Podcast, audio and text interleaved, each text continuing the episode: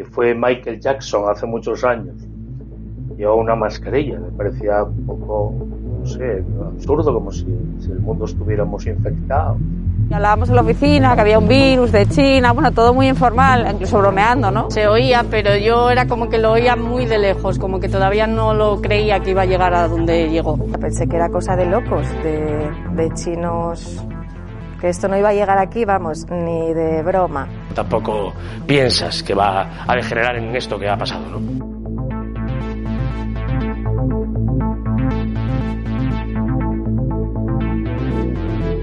Nosotros creemos que España no, no va a tener como mucho más allá de algún caso diagnosticado. Over the global outbreak of novel coronavirus, coronavirus. The main reason for this confirmó que una de las cinco muestras procedentes de La Gomera ha dado positivo. Se trata de un grupo de ciudadanos alemanes. El gigante asiático acaba de vivir el peor día de la epidemia. En este caso tenemos un paciente que ha dado una prueba positiva y hemos procedido a trasladarlo aquí a Luca. Estar tranquilos y porque hay que tener plena confianza en nuestro sistema de salud para hacer frente a la situación. Vidas inesperadas. Un año de pandemia en Asturias.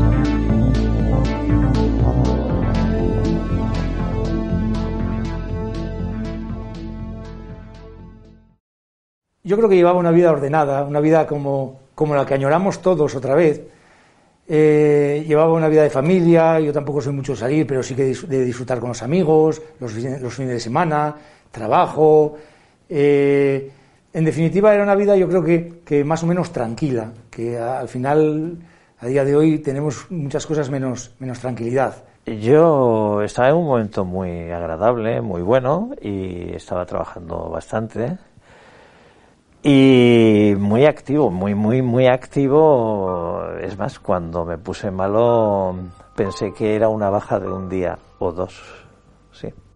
Yo me volvía de Bilbao para, para Oviedo y empecé a tener una semana después unos primeros síntomas de pérdida de, del olor, del sabor y unas subidas de, de fiebre llamé a la médico y bueno, no le dio más importancia, dijo que podía ser, una gripe y que, que, tendría que vacunarme, que tomara paracetamol y que con eso, si la cosa iba más, pues... Pero ya estábamos, mucha población ya empezando todos a tener esos mismos síntomas. Mis padres no estaban en Asturias, estaban en Huelva en, en un viaje del inserso. Empecé a, preocupar, a preocuparme y a llamarles y a decirles que por qué no volvían, que parecía que esto iba a ser una cosa seria en Huelva había un caso, no, no había casos en Huelva, entonces ellos pues, sentían, sentían relativamente seguros porque decían, en Asturias tenéis pocos casos, pero tenéis casos, aquí en Huelva no hay ninguno, entonces déjanos estar aquí tranquilos y ya haremos lo que tengamos que hacer cuando nos manden a hacerlo. Fue un poco sorpresivo.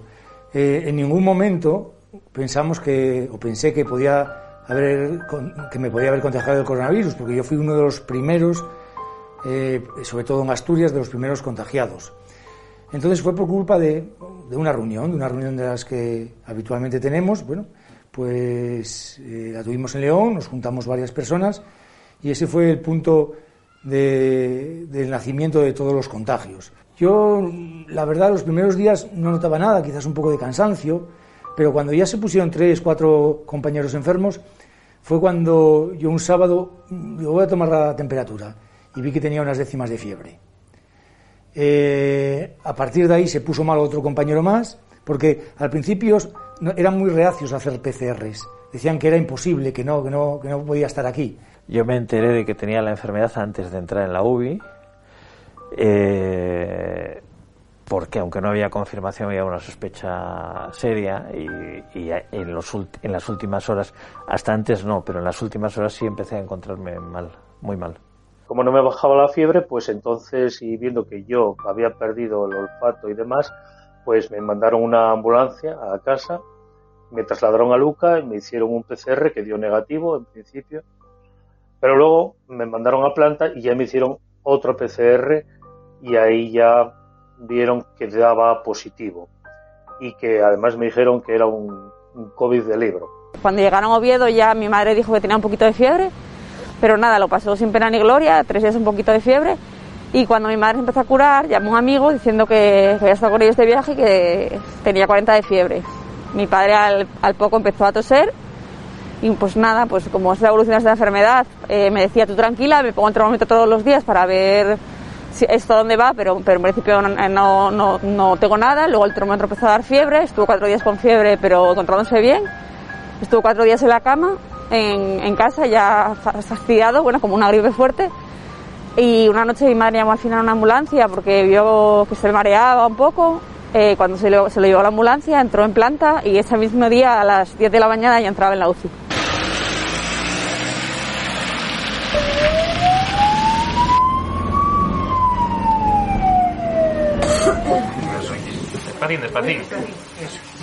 Ellos tienen bastante claro eh, cómo, cómo, tienen, cómo tiene que ser la acogida de un paciente eh, en el estado en que les llega un paciente, que es verdad que muchas veces eh, los pacientes COVID no llegan, no están graves, ¿no?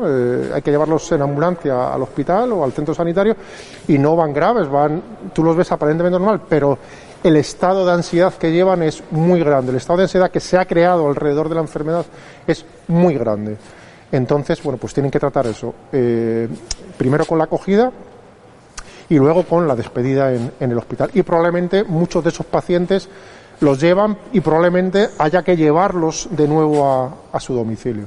El recuerdo que tengo de aquel día, el del primer día, el primer día que ingresó el primer paciente en el hospital, que fue además en la UCI, el primer paciente el 29 de, febrero, la sensación que tengo es que iba a un territorio completamente desconocido, que no tenía mapa y no, no, sabía por dónde iba, y no tenía brújula para saber por dónde iba, y era un territorio que además que no estaba mapeado. Eh, aquello era un movimiento continuo de idas y vueltas de enfermeras, celadores, limpiadoras, médicos, a un ritmo frenético durante, durante todo el día, bueno, pero cada uno su turno de ocho horas o más, ¿no? Estaban yo creo que un poco perdidos.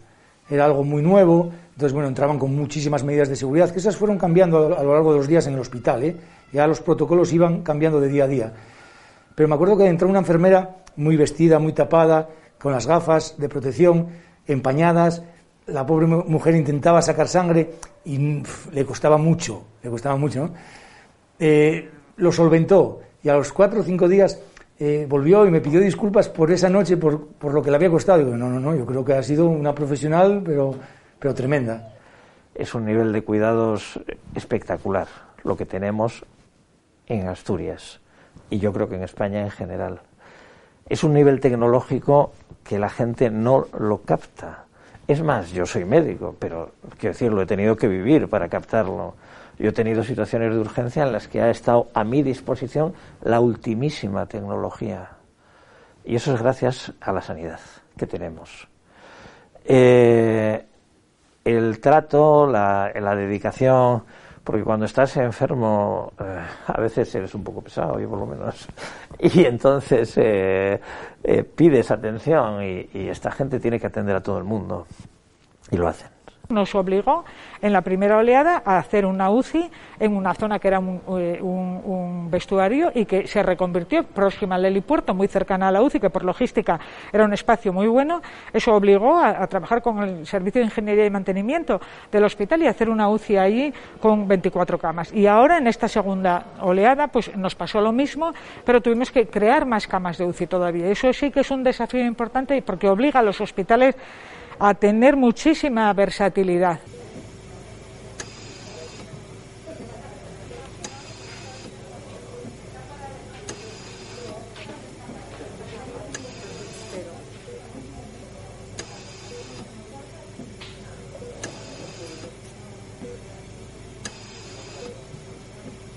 En el caso de mi padre concreto, durante 10 eh, días nos dijeron que salía, que era un caso que iba bien, que tenía muy buena pinta, le quitaron sedación, le llegaron a despertar, le llegaron a quitar el, el respirador, luego se complicó todo y bueno, eh, al final cada vez que pasa más tiempo, cada vez tú tienes menos fuerzas, cada vez ves que la cosa va poniendo más negra y, y luego para mí era muy duro, pero yo estaba aislada en mi casa con mi marido y con mis hijos, pero en el otro lado del parque estaba mi madre sola con todo esto que era la que recibía las llamadas cada 24 horas.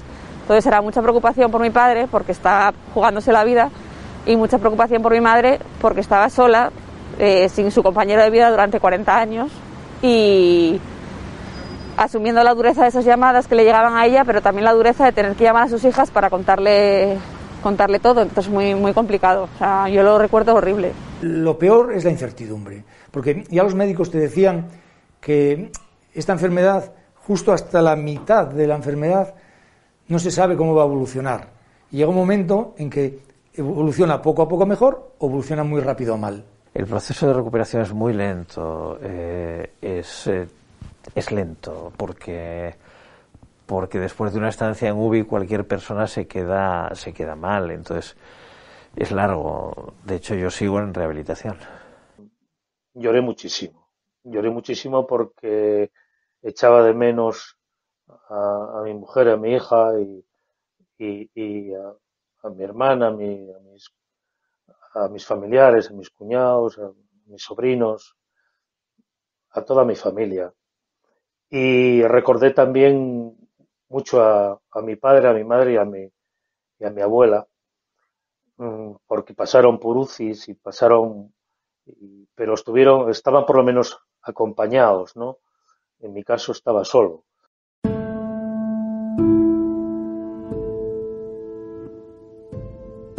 Éramos tan felices y no lo sabíamos, ignorantes de la luz que circundaba la inocencia. Éramos tan felices, amor mío, con el calor de nuestras manos juntas, cruzando todos los caminos y riéndonos de los obstáculos de piedra o granizo que nos intentaban parar esa carrera irresponsable de la felicidad. Éramos tan felices y no nos enterábamos de la dimensión de la vida, de la invisible amenaza, de la larga sombra del miedo. No lo sabíamos nosotros, irreverentes, amándonos con proyecciones de futuro. Hoy ya no pienso más allá de mañana cuando espero tu prueba de vida, dicha por otros.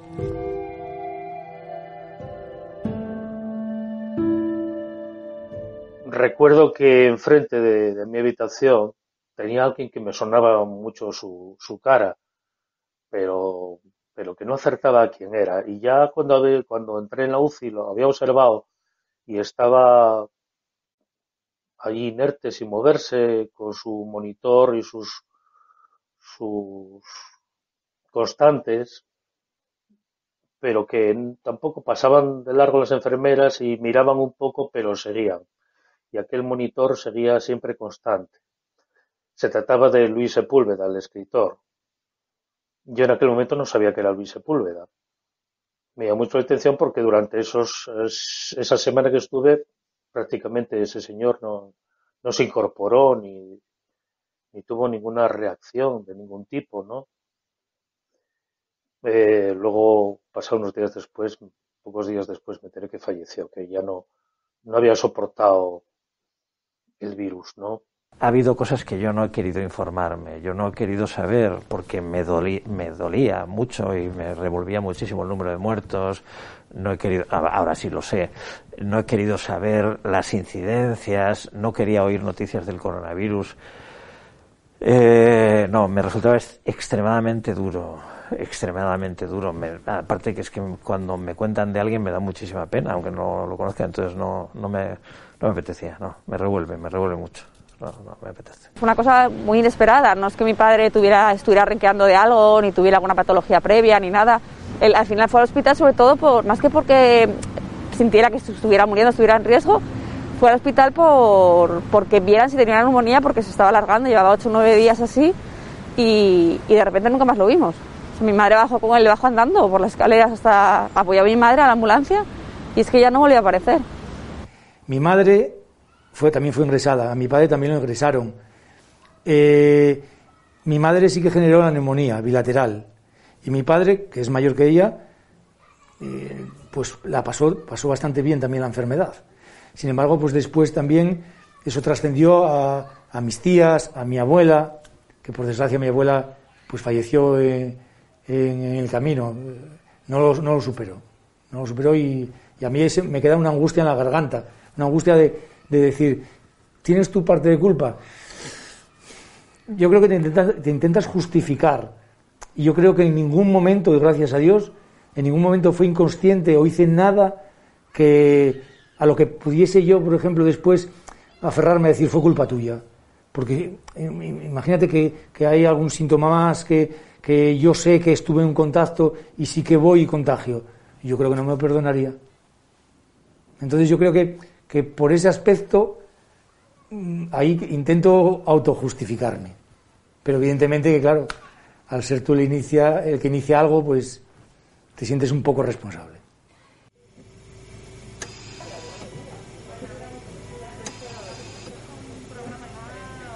la gente considera que a la UCI va, se va a morir, o mucha gente piensa, tiene esa imagen de que a una UCI se va a morir. No, no, es cierto, todo lo contrario. A la UCI solamente ingresan los pacientes que tienen capacidad de recuperación y que se pueden recuperar. Y a una UCI yo la defino como un lugar muy hermoso del hospital, porque es un sitio donde regala vida y donde te da vida. Es el último sitio donde tú tienes la última esperanza de poder ganarle al destino. Es decir, el destino te juega unas cartas y te ha tocado una enfermedad, una enfermedad devastadora y muy grave. Y el único sitio donde es el último escalón donde tú puedes, ya cuando la enfermedad se agrava de tal manera que tú ya no puedes respirar solo, es ingresar en una UCI donde te van a poner un respirador artificial, una máquina que va a respirar por ti y que te va a salvar la vida junto con todo el equipo que está trabajando manteniéndote. Claro, cuando me desperté, eh, pues bueno, me sentí eh, alegre. Decían que, bueno, que a ver si las altas que estaban, eh, se estaban, estaban surgiendo en el UCA, que animaba mucho a que la gente no tuviera miedo y que, que se salía del, de la UCI y que se podía superar el COVID y demás, ¿no? Y entonces se enteraron de que había un director de teatro, la información, como sabemos, cuando a veces pasa de uno a otro se va distorsionando. Al final yo era el director de, por lo visto estaba ingresado ahí el director del teatro de musical de la ópera, no sé, de Nueva York. Entonces vino rápidamente la genomología, oye, es que tienes que grabarnos un vídeo y como si estuvieras dirigiendo una orquesta. La orquesta, y dije yo, bueno, yo como soy director y actor, a mí qué más me da, yo hago el personaje que quiera. Y yo dije, bueno, pues nada, ¿qué, qué, qué música quieres que te pongamos? Yo, caballería rusticana.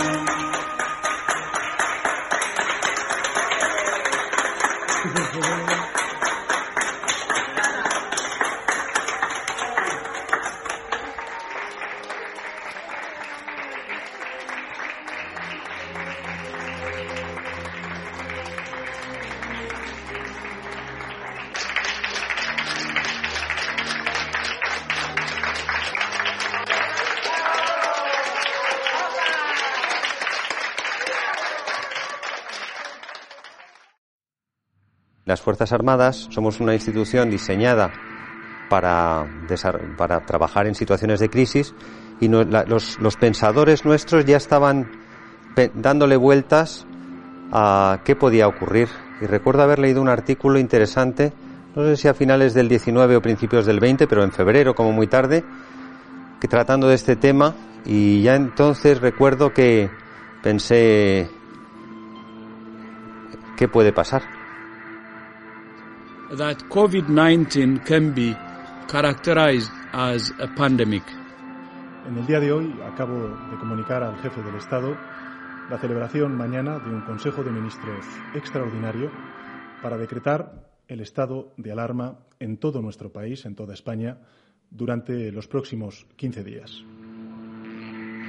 Cuando se decretó el estado de alarma, nadie sabía muy bien eh, lo primero que tuvimos que hacer fue eh, triplicar prácticamente nuestros servicios de atención al ciudadano. Tuvimos que poner, pues creo que como 10 personas atendiendo 10 líneas de teléfono permanentemente para atender las dudas de los ciudadanos que, que no sabían muy bien qué podían hacer, que no, que estaba bien hecho, que no. Ese probablemente fue el primer hándicap que tuvimos. no se llegaba para controlar todo lo que es el, lo que contemplaba la declaración del estado de alarma, no se llegaba y hubo que meter otros servicios de, otras brigadas, como de policía judicial, de la brigada de información, de extranjería, de armamento y tiro, que se cerraron las galerías por el tema de las galerías de tiro, por el tema del, del COVID y salieron, pues sacamos, conseguimos sacar un montón de coches a la calle para, para tratar de controlar todo lo que es y, y hacer cumplir la, a la ciudadanía la normativa que había establecida.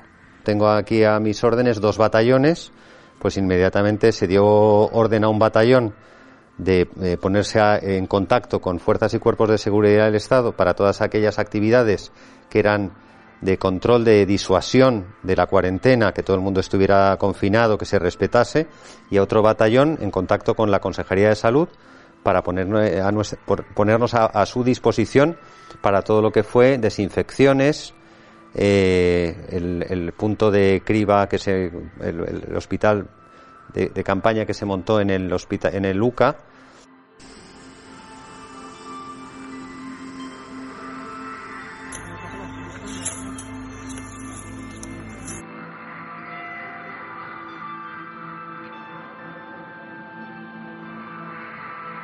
Nosotros hacemos instrucción y adiestramiento de, de, combate que le llamamos NBQ, que significa nuclear, bacteriológico y químico. Bacteriológico. Esto es guerra bacteriológica. Nosotros, en la instrucción, cuando viene un soldado nuevo al ejército, se le enseña a ponerse un traje de protección individual. Se le enseña a beber sin contaminarse. Se le enseña a comer sin contagiarse. O sea, eso lo hacemos de siempre eh, de forma mecánica, automática. Cuando nos viene esta situación, nosotros ya estamos preparados para todo esto. Realmente nosotros estamos acostumbrados a las situaciones cambiantes, ¿no? Tenemos una escala de mando perfectamente dispuesta y entonces mm, para nosotros es relativamente sencillo el adaptarnos a cada situación que se nos plantea, ¿no? La rapidez en la respuesta es fundamental.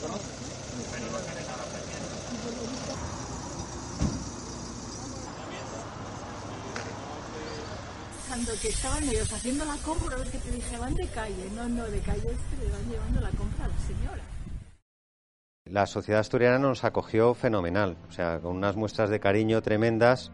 Eh, había veces que nos regalaban empanadas, nos invitaban a desayunar, muchísimo cariño, muy bien acogidos, porque, da, porque transmitíamos una seguridad, una sensación de seguridad. Sí que nos hemos encontrado con situaciones muy dolorosas, ¿no? De soledad, de gente anciana que incluso ha llegado a fallecer, eh, ancianos que por la noche necesitan asistencia en su domicilio porque se han caído y no, no tienen a nadie que les pueda ayudar. Y ahí ha estado la Guardia Civil. Ha estado, está y seguirá estando. Dentro de, de, esa labor que se hacía en la calle, no solamente se hacía la labor humanitaria y asistencial, había que sancionar también al que estaba incumpliendo la ley. Y le puedo decir así a bote pronto que en la primera parte del estado de alarma, que fue del 14 de marzo a finales de mayo, ahí se hicieron, se levantaron casi 8.000 denuncias. Y ahora estamos también en lo mismo, ya se llevan 3.000 y pico o 4.000 desde que se inició con esta historia el día 24 de octubre. Con lo cual, pues al que le toca la lotería esa de la denuncia, ese no te ve tan bien como al que le toca la lotería de ir a ayudarle a su casa, a llevarle en un momento dado la bolsa del supermercado o a llevarle un diploma a su hijo porque, o a su nieto porque cumplía años. ¿no?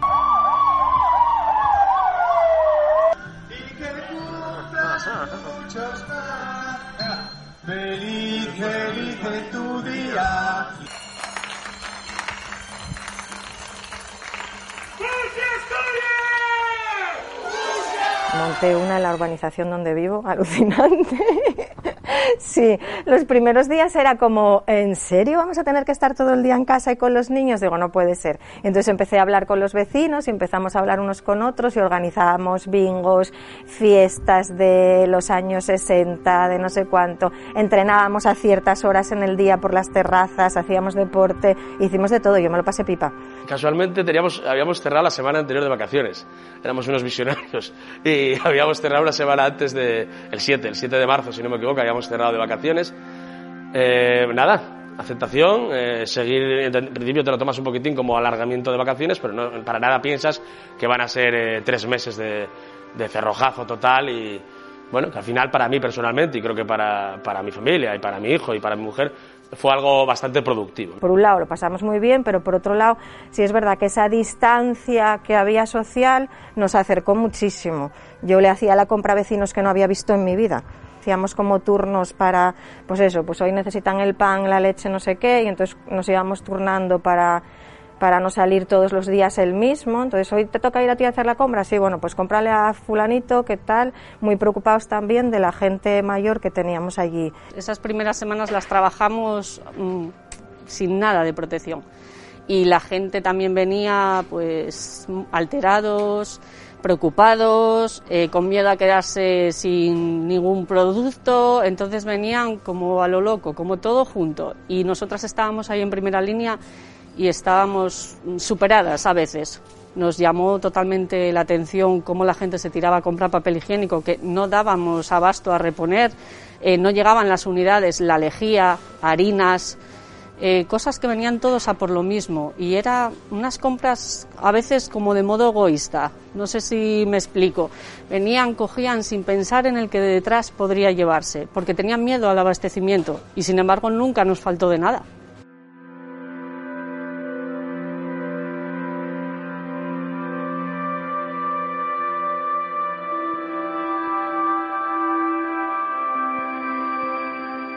Los peores momentos que pasé fue cuando veía compañeras que se caían en mitad de las jornadas, llorando, o cualquier tema que les podía superar y lo pasaban mal personalmente. Aquí incluso hubo gente que se, que se tuvo que ir para casa porque les afectaba personalmente. Eso es lo que peor lleve de todo esto.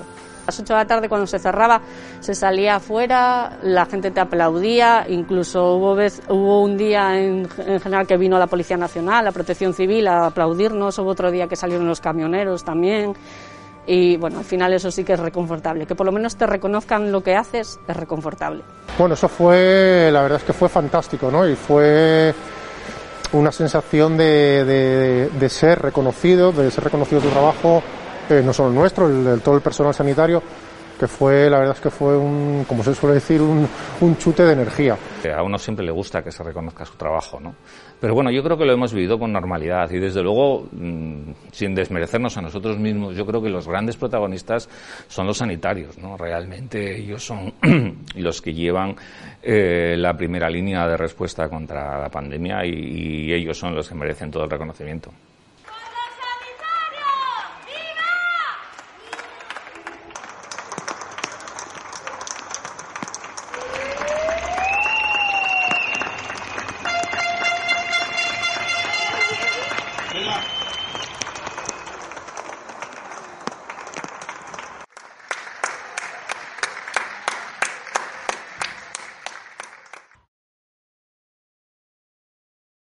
Lunes 4 de mayo de 2020. Asturias continúa su camino hacia la nueva normalidad. Peluquerías y el pequeño comercio arrancan la desescalada. Era, no era un viernes cuando abrimos, eh, de mayo, finales de mayo, una locura. O sea, la gente tenía muchas ganas de salir, de ver a su gente, de ver a sus amigos, de reunirse, por qué no decirlo, de tomar una cerveza fría, pero no en su casa, fuera de ella. Y fue un día de locura. Yo tenía unas ganas de venir a trabajar horrorosas, o sea, como si eh, llevo muchos años con el negocio, pero como si fuera la primera vez, o sea, yo creo que más nervios que la, más nervios que la primera vez. Fue un día de locura y, y dijimos que, bueno, pues si esto sigue así, eh, reventaremos nosotros de trabajar, pero por suerte, ¿no? Porque encima vienes tres meses sin, no con mucha actividad física y de repente te encuentras con una actividad física de escándalo, trabajando a saco porque, porque muy pocos bares, me parece que son un 30%, de aquella sería menos, sería mejor un 15% de los bares de Gijón tendrían terraza y entonces pues imagínate, está, aquí había cola, había una fila de seis, siete grupos para sentarse. Con muchísimo miedo de hacerlo todo bien, de seguir, leí, leí los protocolos 50.000 veces, el día anterior no era capaz de dormir, o sea, para hacerlo todo bien, para tenerlo todo controlado, el cómo me daba mucho miedo el cómo entrarle a la gente, ¿sabes? Que tenías que frenarla, decirle cómo tenía que actuar, que se echara gel. Dije, oye, verás ahora. Pero nada.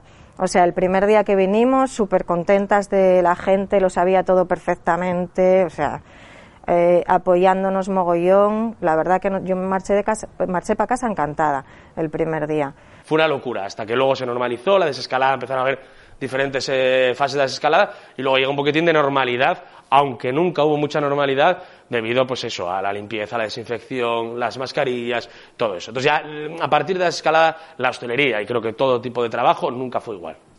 La retomamos con mucho trabajo, con mucho trabajo y, y sobre todo con mucha seguridad. Eh, gastamos muchas horas, de, sobre todo al, al comienzo del curso, organizando la forma de hacer lo mejor posible, incluso mejor de lo que nos mandaban. Y yo creo que ha salido bien, porque también empiezas el curso sin saber si vas a estar una semana, un mes o dos, y llevamos un tiempo, ya podemos decir que llevamos cuatro o cinco meses de curso, en el cual pues está controlado.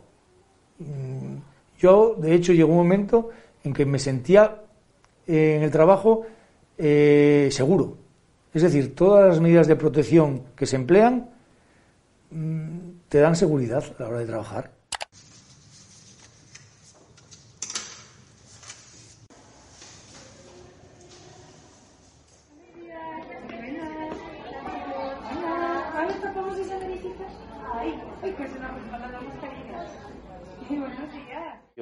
Salía a la calle me ponía malo porque me estaba acordando de la, de la UCI, de cómo estaba el personal allí, cómo estábamos los pacientes y cómo estaban los, los enfermeros, los, médicos, los celadores, cubriéndose, tomando todas las medidas y la gente por la calle, en las terrazas, sin guardar la distancia, mm, cuando ya había mascarillas, quitándose las mascarillas. Bueno, como la mascarilla como un juego, ¿no? Como si fuese un balo y máscara, ¿no?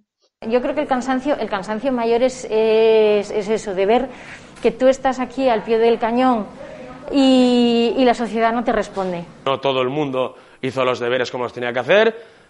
Eh, llegaban, te llegaban comentarios y gente, pues eso, terrazas llenas, colapsadas, no había distancias dentro, eh, la gente con la mascarilla, pues bueno, se, se lo saltaba un poquitín. La gente no era consciente, vivió un poquitín en la idea de que todo estaba muy bien y creo que al final lo terminamos pagando. Eh, nosotros, bueno, a nivel de, de, de, trabajo, pues efectivamente el verano fue muy bueno, pero como no todo es trabajo, sino hay que tener un poco de conciencia, hay que tener también la, la, la, realidad de que, esto, de que el virus estaba ahí, que seguían aumentando los casos, eh, éramos conscientes que después del verano pues esto iba a, subir y, pasó lo que pasó, que nos llegaron a cerrar otra vez, ¿no? Siempre un poco ese, esa sensación de, madre mía, otra vez tenemos otra ola porque la gente no hace esto, no hace lo otro, tropezar siempre permanentemente cuando mmm, las pautas y lo que hay que hacer está claro, Barbón avisa de confinamientos perimetrales en Asturias si no se doblega la curva en una semana. Lo que tenemos que hacer desde el Gobierno de Asturias hemos ampliado la declaración de alerta naranja y las limitaciones a la hostelería, al consumo de hostelería, también a los concejos de Langreo y San Martín del Rebrelio. En fin, como veis, la situación es difícil. Cada día se producen más casos, nuevas hospitalizaciones. Nos estamos preparando de lleno para afrontar esta segunda, esta segunda ola de la pandemia en nuestras peores pesadillas nos imaginábamos esto. Sobre todo, ya nos pareció la primera ola, la primera ola, el, choque y, de repente pasó todo a mundo COVID.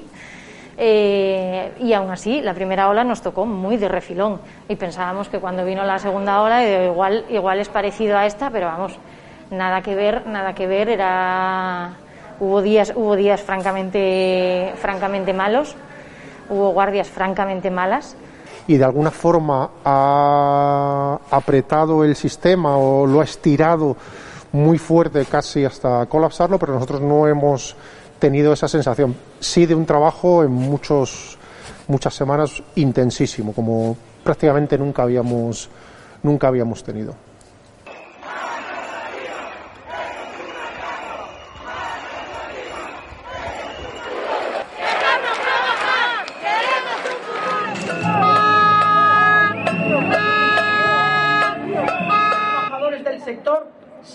Siguen sin cobrar el mes de noviembre.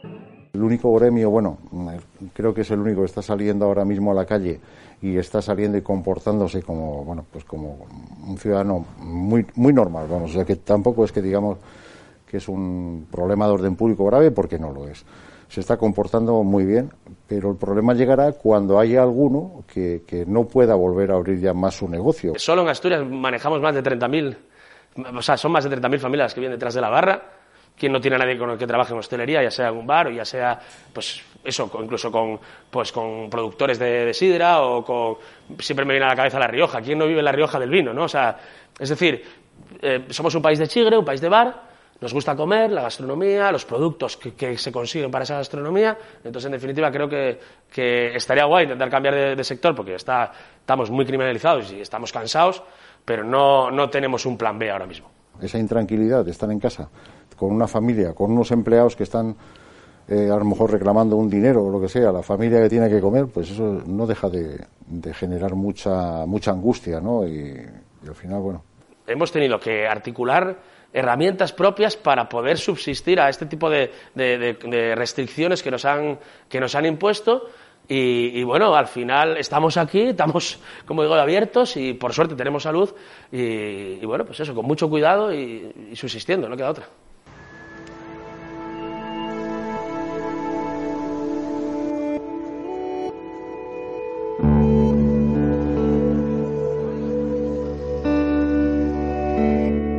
Bueno, nosotras hicimos unas navidades terribles, sí, sí, como si no hubiera coronavirus, dejando a la gente a la, puerta, porque teníamos hasta cola, y como si no hubiera coronavirus. O sea, yo realmente nos metimos en un, en un tema dentro de la Unión de Comerciantes también, de poder formar a, a 20 personas que estaban desempleadas para dependientes omnicanal, ya pensando en que íbamos a necesitar una dependiente que estuviera en el mostrador, pero que también nos llevara este tipo de cosas, ¿no? Porque la venta online está ahí, es lo que hay.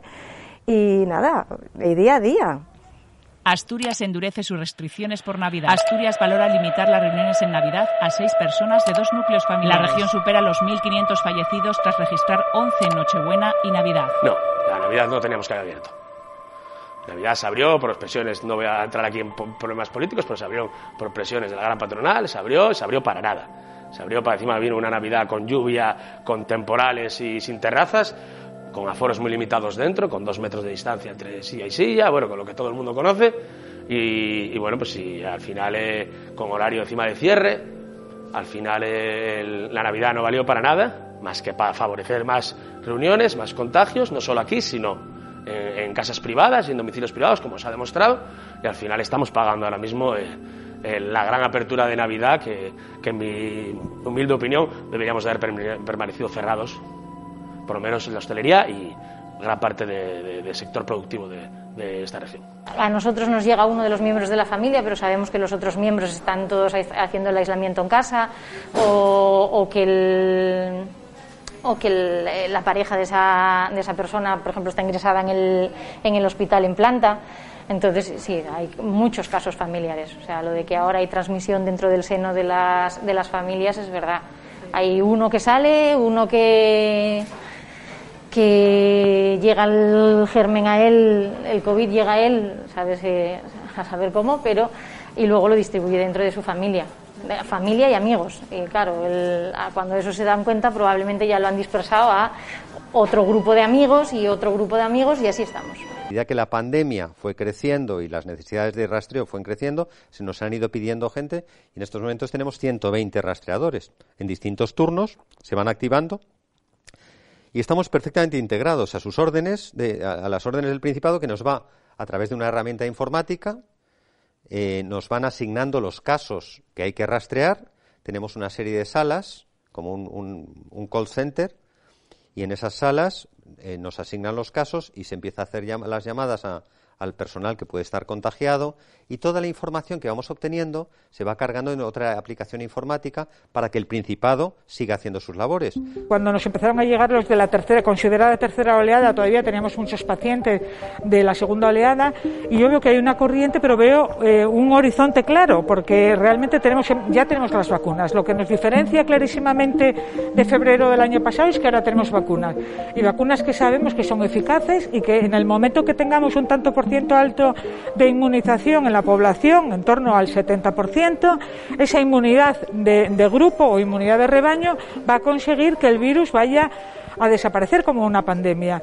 Tenemos muchos pacientes que hay que sacar adelante, muchos pacientes que vienen a la UCI, que es la última oportunidad de poder salir vivos de un hospital y eso nos motiva terriblemente, porque salvar una vida eh, de, a un paciente es de lo más gratificante que puede tener un profesional sanitario. Por lo tanto, bueno, pues estamos cansados, pero yo cuando oigo a veces en la televisión o veo a la gente que entrevistan a profesionales sanitarios y dicen, no podemos más, esto es horrible y tal, realmente sinceramente y honestamente tengo que decir que eso no lo sentimos. Nosotros, la mayoría de la gente está cansada, claro que está cansada, porque eso pues como ciudadanos o como a nivel personal la vida es un desastre, no es divertida ahora mismo, pero como profesionales estamos tirando y estamos como muy motivados, con lo cual el mensaje de optimismo, de condenado optimismo sigue adelante.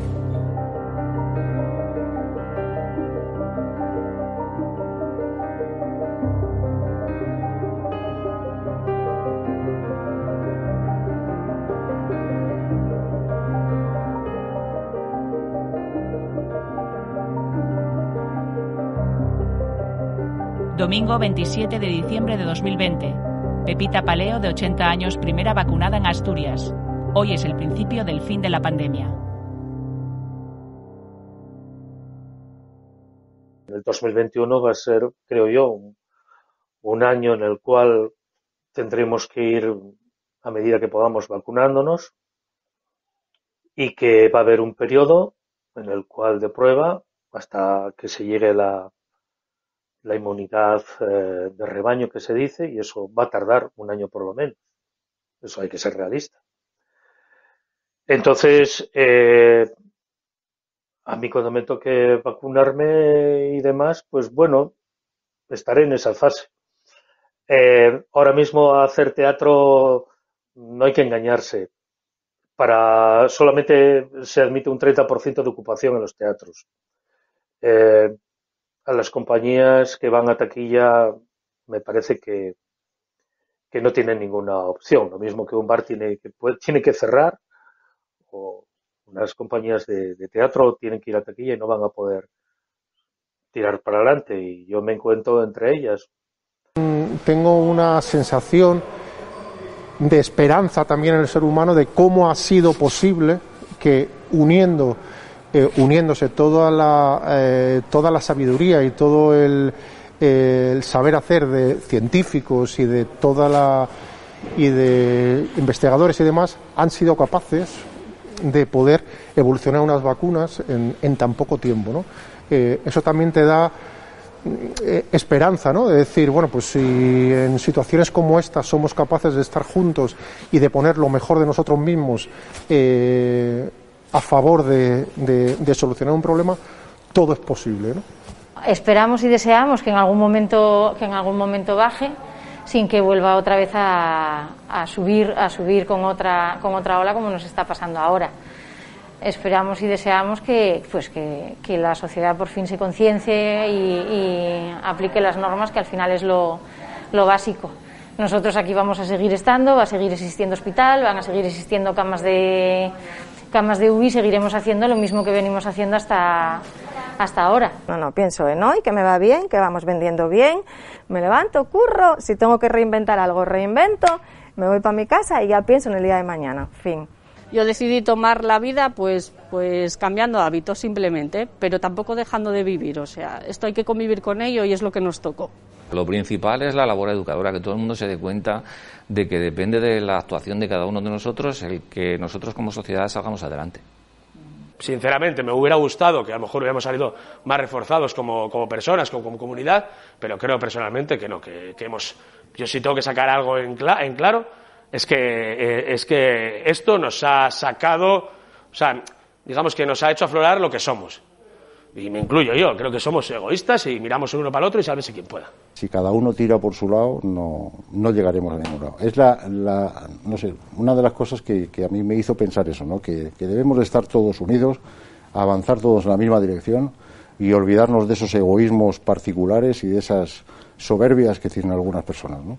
Cuando te crees que vives una sociedad que lo controla todo, que lo tiene todo previsto, que con las ingentes cantidades de dinero que manejamos, los sistemas de salud que tenemos, etcétera, de repente viene algo tan invisible y destroza todas las predicciones.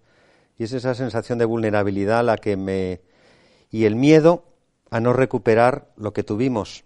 Eso irte de vacaciones sin pensar, sin mirar a la derecha ni a la izquierda, simplemente coger la mochila y irte al campo o E- Eso, ese miedo a, a ver qué todo, qué parte de todo eso recuperaremos en algún momento.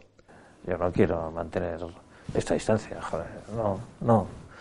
Eh, el, el virus, pues, se irá, porque, por lo menos como grupo, como, sociedad, le, lo venceremos. Eh, no sé si dentro de no sé cuánto tiempo, yo qué sé. Pero como sociedad lo venceremos, la técnica lo vencerá. No tengo ni la menor duda. ¿Eh? Igual unos están y, otros no estamos, yo qué sé, eso no lo, puedo, no lo puedes saber. Pero espero que lo único que hayamos aprendido es a querernos un poquito más, pero, y a disfrutar un poquito más. ¿eh? El Mediterráneo es una sociedad muy vital y nosotros somos mediterráneos, aunque estemos aquí en el Cantábrico. ¿eh? Eso es lo que yo espero. Y además lo espero pronto. Necesito salir y viajar porque eso es como el oxígeno y necesito abrazar a la gente que quiero que también es como el oxígeno. O sea, ese tipo de las relaciones afectivas, eh, el, mundo de los afectos, que es muy importante, y el mundo de despejar la cabeza y la neurona viajando y ver cosas nuevas y ver museos y ver arte y ver paisajes y salir, salir.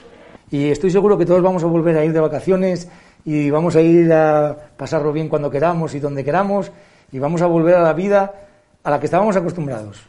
Sí que nos van a quedar, yo creo, que ciertos rasgos, ciertas cosas que después de un año con, con todas estas manías, entre comillas, o, o con todos estos procedimientos o todas estas formas de actuar, algo va a quedar. De miedos, de... Pero, pero yo estoy seguro de que, bueno, que vamos a volver a ser felices. Yo me gustaría que si yo me tengo que ir, que me voy a tener que ir porque todos nos terminamos yendo, dejar el recuerdo y dejar tanto amor como mi padre dejó. Yo creo que eso es lo más importante y en lo que yo ahora estoy metida en mi día a día, en intentar a la gente que quiero y, de mi entorno y que, que realmente es importante para mí, trasladarles ese amor que, que siento por ellos porque hay veces que, que la vida te golpea y te vas de repente y, y si te tienes que ir, irte con los deberes hechos. Y yo creo que mi padre tuvo esa suerte, pero porque los llevaba al día, no porque se lo esperara, porque fue totalmente inesperado. En recuerdo de todos aquellos que fallecieron a consecuencia de la COVID-19 en Asturias. Agradecemos la colaboración del Hospital Universitario Central de Asturias, Transinsa, Ambulancias de Asturias, Regimiento de Infantería Príncipe número 3, Jefatura Superior de Policía Nacional de Asturias, Comandancia de la Guardia Civil de Gijón, Supermercados Más y Más, El Vestidor de María, Cervecería Escala y especialmente a todas las personas que participan con sus testimonios en este documental. Visualiza el documental íntegro en el comercio On Plus.